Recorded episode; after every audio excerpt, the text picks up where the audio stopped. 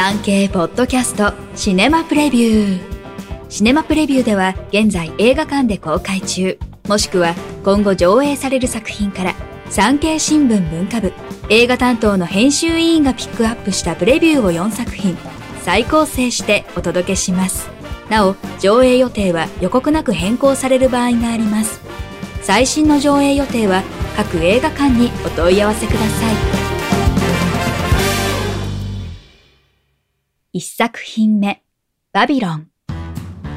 サイレント映画からトーキーいわゆる映像と音声が同期した映画へと移り変わる1920年代の黄金期のアメリカハリウッドが舞台になっています。冒頭に現れる野外撮影地のシーンは圧巻でまるで映画のテーマパークを見ているようです。オーケストラの生演奏が流れる中4本のサイレント映画が同時に撮影されていたり大勢のエキストラによる大規模な戦闘シーンが繰り広げられていたりします。およそ100年前の映画制作現場がリアルに再現されています。脚本監督を担ったのはアメリカのアカデミー賞で監督賞など6部門を受賞したララランドのレイミアン・チャゼル。本作の構想には15年かけたというだけあり、登場人物から小道具に至るまで、しっかりと細部まで作り込まれています。サイレント映画の大スターで、映画を誰よりも愛するジャックをブラッド・ピットが演じました。また、怖いもの知らずで奔放な新人女優、ネリーをマーゴット・ロビー。映画制作を夢見るメキシコ出身の青年、マニーは、ディエゴ・カルバが演じました。さて、3人の運命は？アメリカアカデミー賞作曲賞美術賞など3部門でノミネートアメリカ映画です鑑賞対象は15歳以上です。全国で公開。上映時間は3時間9分です。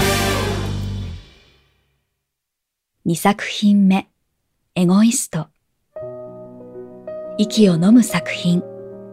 愛とは何か。映画は前半で鈴木亮平演じる斎藤康介と宮沢日を演じる中村隆太の鮮烈な恋を描きます。映林が鑑賞対象を15歳以上とした性愛場面は字幕を集めそうですが、注目したいのは松永大志監督による実録風の撮影です。これにより観客は次第に康介を実在の人物と錯覚します。これは鈴木の圧倒的な芝居の力に追うところも大きいでしょう。恐るべき役者です。だからこそ、物語が大転換した時、観客は康介と共に号泣し、愛とは何かが問われる後半は、共に考えずにはいられないのです。竜太の母を演じる阿川佐和子も素晴らしい存在感で、ラストシーンは果てしなく美しい。その一言につきます。全国で公開。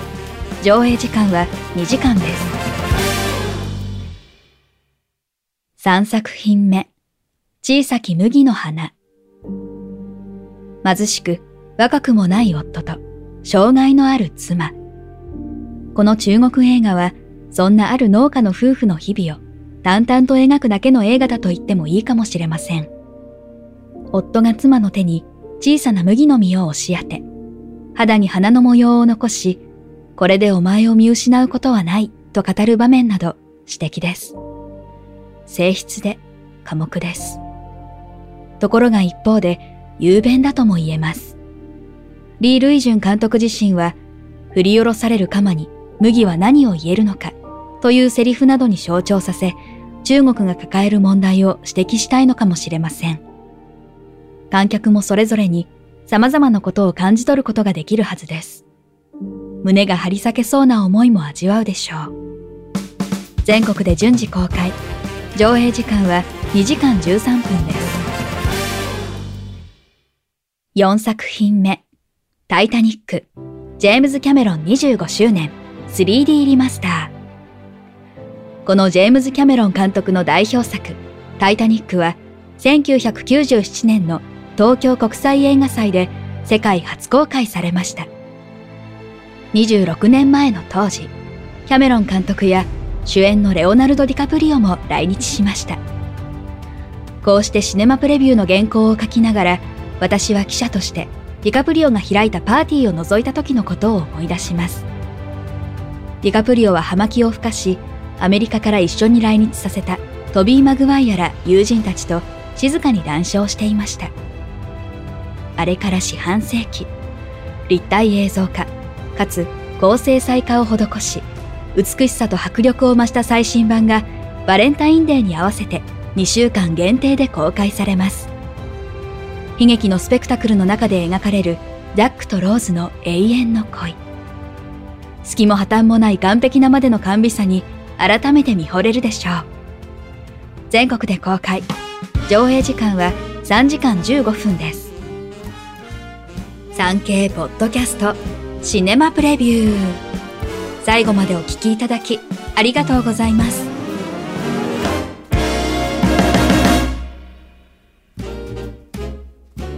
番組をフォローすると最新エピソードが自動でダウンロードされるので外出の際にはデータ容量を気にせず楽しめます。オフラインでも大丈夫。歩きながら、作業をしながら、運転しながらなど、ながら聞きに最適。ぜひ、フォローをお願いします。